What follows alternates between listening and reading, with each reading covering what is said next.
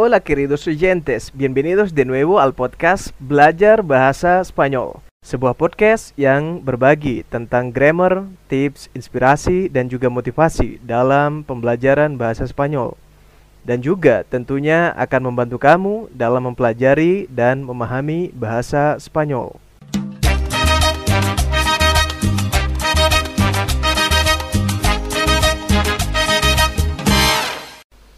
Hola pendengar setia podcast belajar bahasa Spanyol. Como vamos amigo? Selamat datang kembali di podcast ini. Tentu saya berharap kamu selalu baik-baik saja. Di saat pandemi begini Harus selalu jaga kesehatan Dan terus belajar hal baru Seperti yang kamu lakukan sekarang Belajar bahasa Spanyol. Hermanos Karena banyak request tentang materi ini Maka pada episode ini kamu akan belajar tentang perbedaan Share, dan Estar yang mungkin kamu juga sangat menantikan materi ini.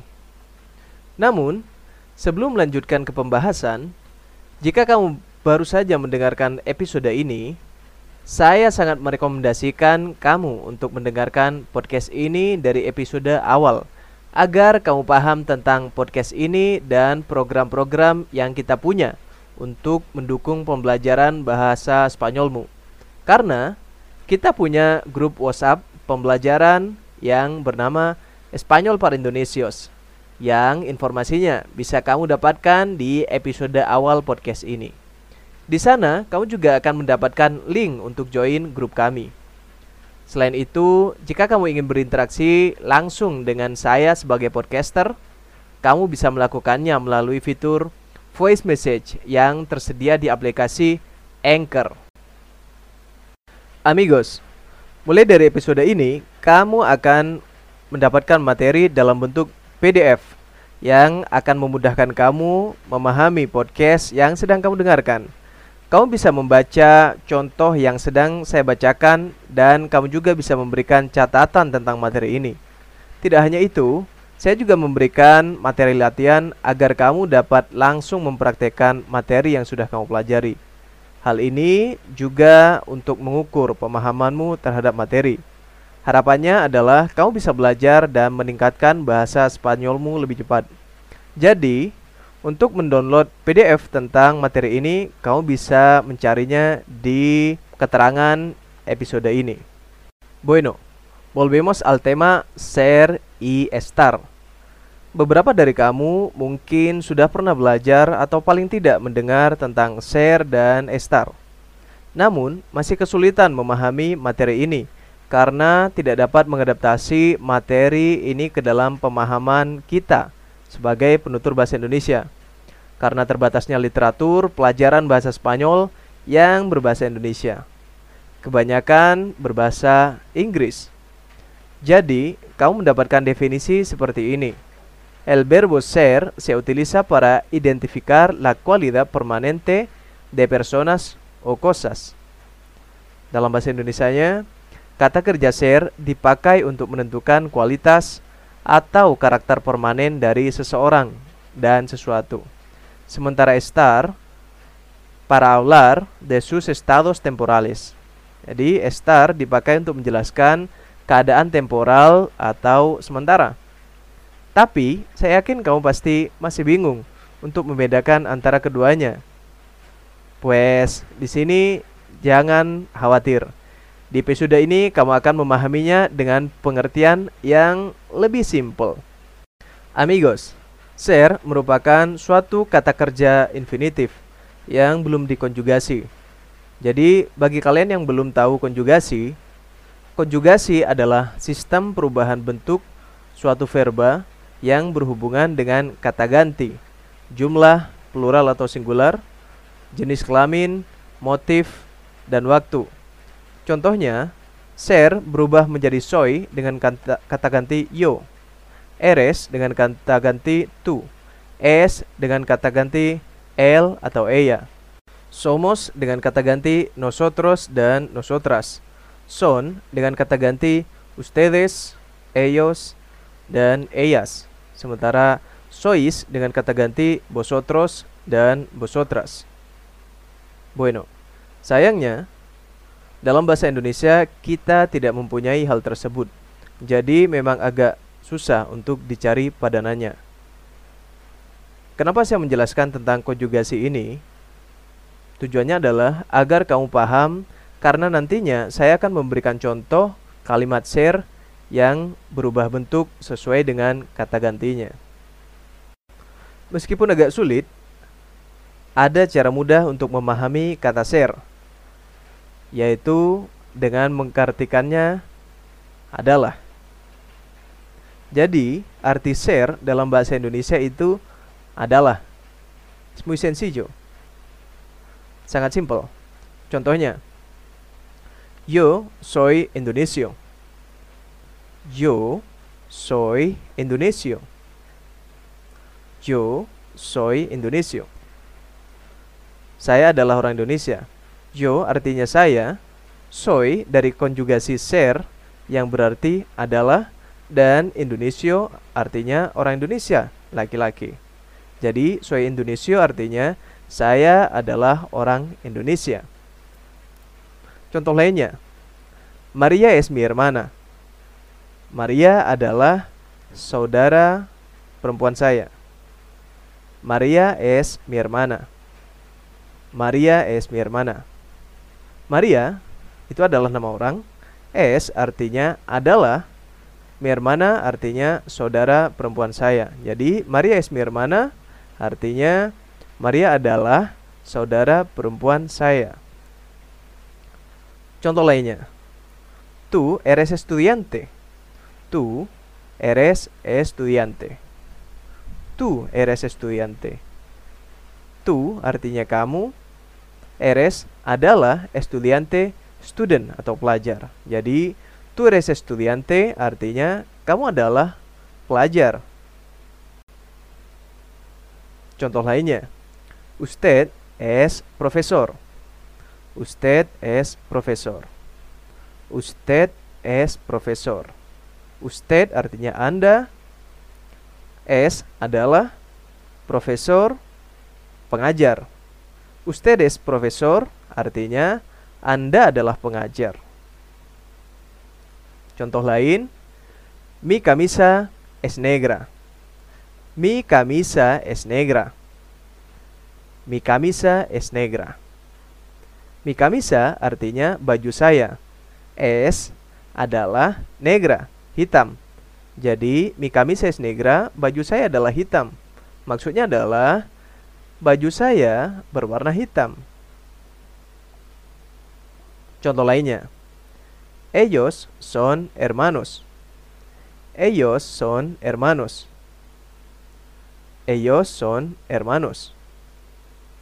Ellos, mereka laki-laki, son adalah hermanos, saudara.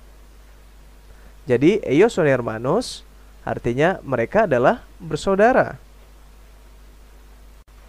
Pues nosotros somos de Java. Nosotros somos de Java.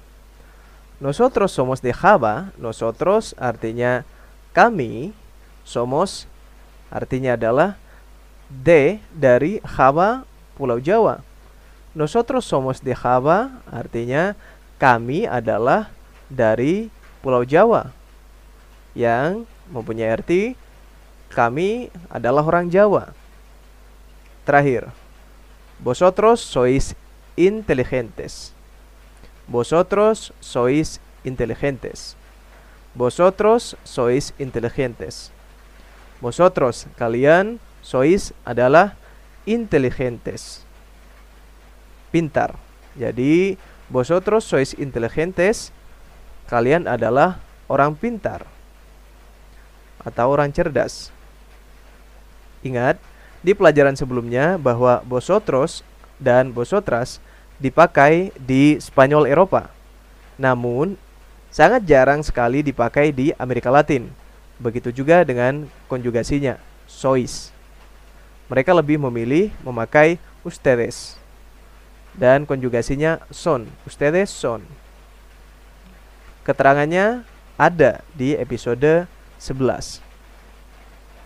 Bueno, sudah banyak contoh yang kita pelajari. Untuk share, intinya share sederhananya mempunyai arti adalah. Sangat mudah bukan? Muy bien.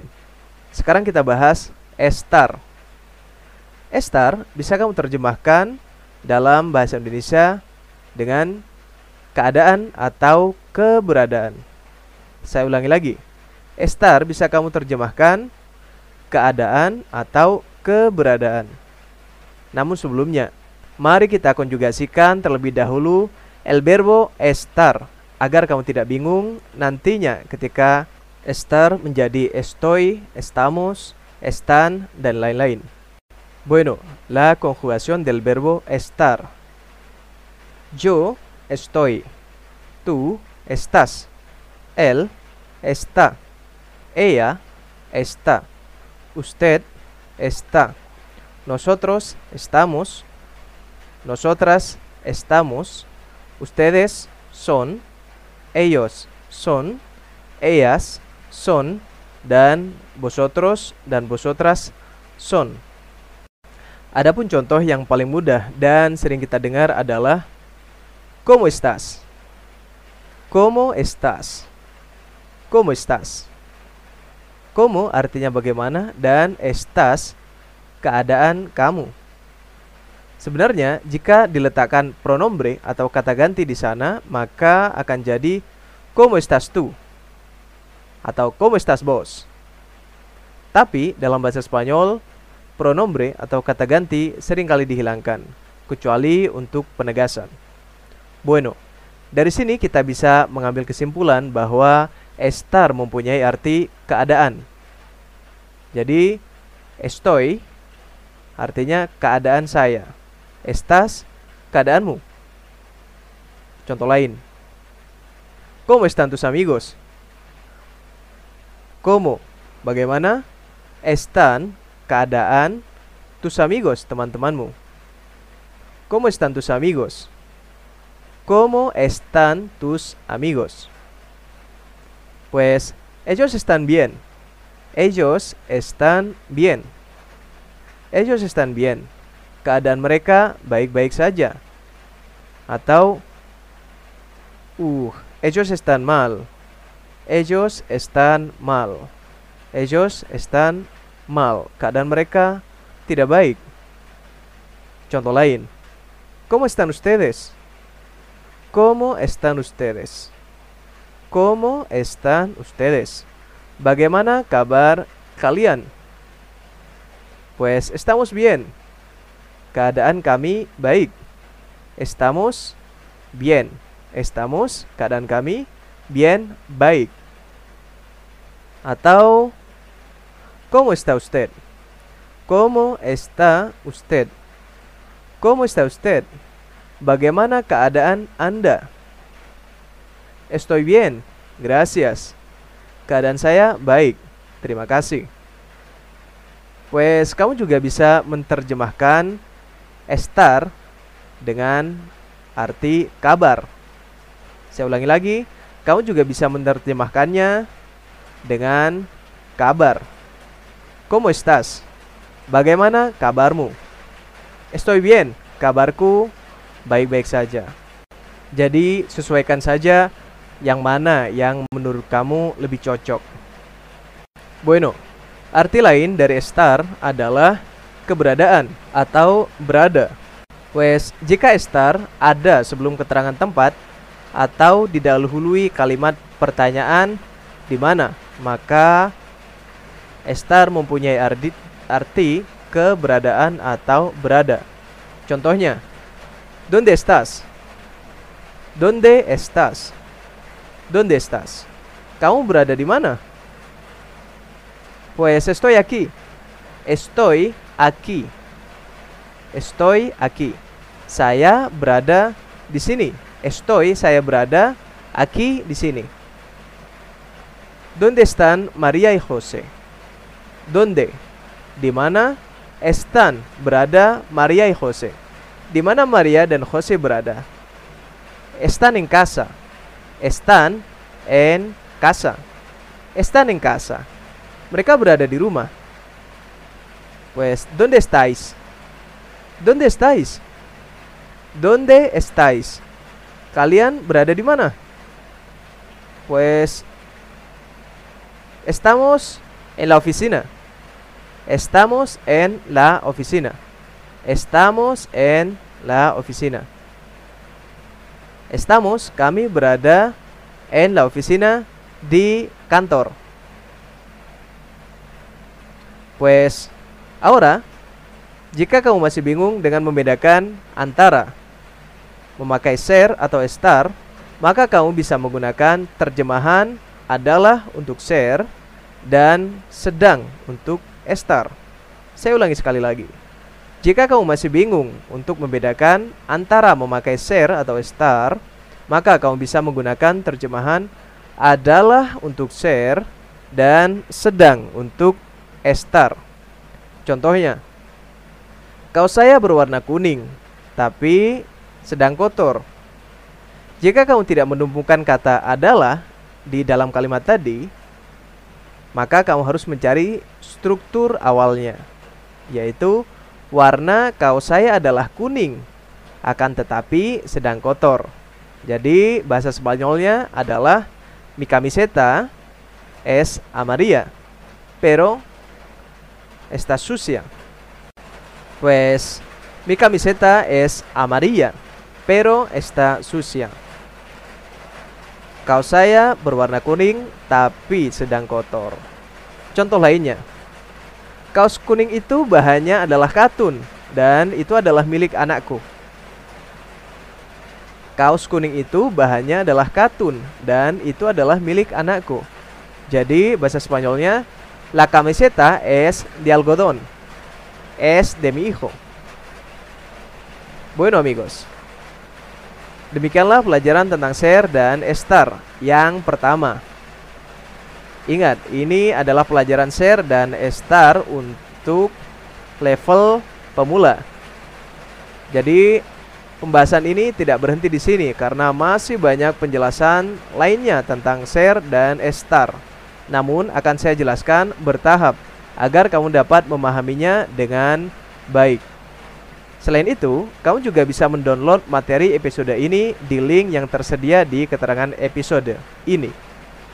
Di sana kamu juga akan menemukan latihan-latihan untuk meningkatkan pemahamanmu tentang materi share dan estar. Pues, yo soy Romy de Indonesia y los espero en el próximo episodio. Cuídense mucho, pásenla chido y nos vemos la próxima.